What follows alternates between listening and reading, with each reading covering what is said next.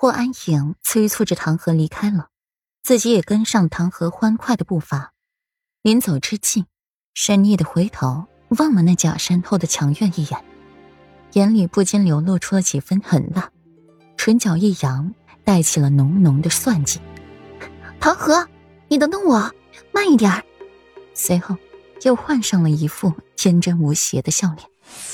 墙院之后，一行人锦衣华服。风姿玉丽，精彩艳艳，被宦官婢女簇拥着。皇帝听到了两个小丫头的对话，不由得发出了一声低笑。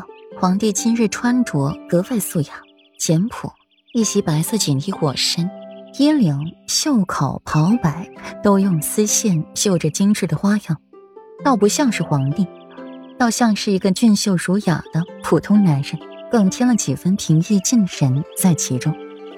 皇帝低低一笑。从院中走出，看着那两道娇俏的背影，感慨万千。裴青桃花源俱佳，连着朕这个侄女，自小便是对裴青一见倾心，如今更是痴心不改啊。只可惜裴青早已娶妻，倒是可惜了这么一桩好姻缘。皇帝睁着眼睛说瞎话，分明就是自己当初害怕裴王府。和和亲王府联姻，手握重兵，威胁到四级，才给裴玉选了顾阮做世子妃的。李忠微微颔首，在旁不语。陛下，这俗话说得好，“宁拆十座庙，不毁一桩婚”呐。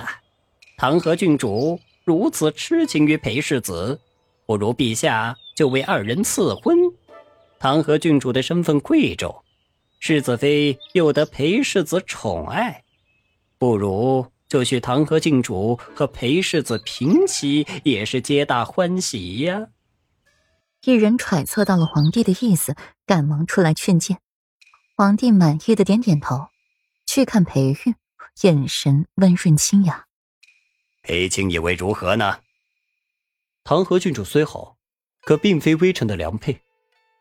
裴玉唇角扬起了淡淡的弧度，面上云淡风轻的，心底却是在想：皇帝今日又要赐婚的话，传进了软软耳中，殃及池鱼，自己恐怕又得睡上几日冷冰冰的书房了。现在何府人都知道，裴王府世子隔三差五的都要睡书房了。皇帝面色一凝，见裴玉在众人的眼前如此不给自己面子。脸色有些难看，心底的感觉也发生了变化。从前这般说裴玉性情如此，不近女色，清新淡泊，现在却是感觉裴玉这是在功高震主，愈发的不把自己这个皇帝放在眼里了。一旁劝皇帝给裴玉赐婚的人也噤入寒蝉，抬起头，无意间对上了裴玉渐渐覆盖阴霾的眸子，也是虎躯一震。擦了擦额间的汗，往身后退。哦，照裴青这般说，世子妃便是裴青之良配了。尚算不得。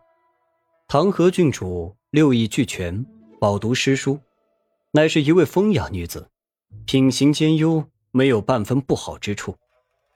只是较为内子，微臣倒是对内子有一万个的不满意。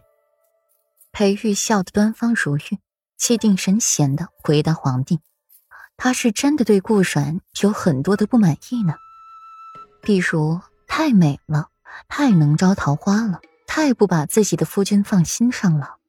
在他心里，自己一直就是末尾的那个，是对他有很多的不满意呢。”听到了裴玉的话，众人纷纷一愣，随即回过了味儿来，是对唐河郡主没感觉，不喜欢。所以不存在唐河好不好，优秀与否，对待唐河郡主也不苛求，而世子妃嘛，则是太放在心上了，所以对世子妃要求严格，对她处处的不满意。陛下，裴世子与世子妃缘情深重，倒真是令下官羡慕。是啊，陛下，这小两口的事，咱们这些大人掺和进去做什么呀？是啊，陛下。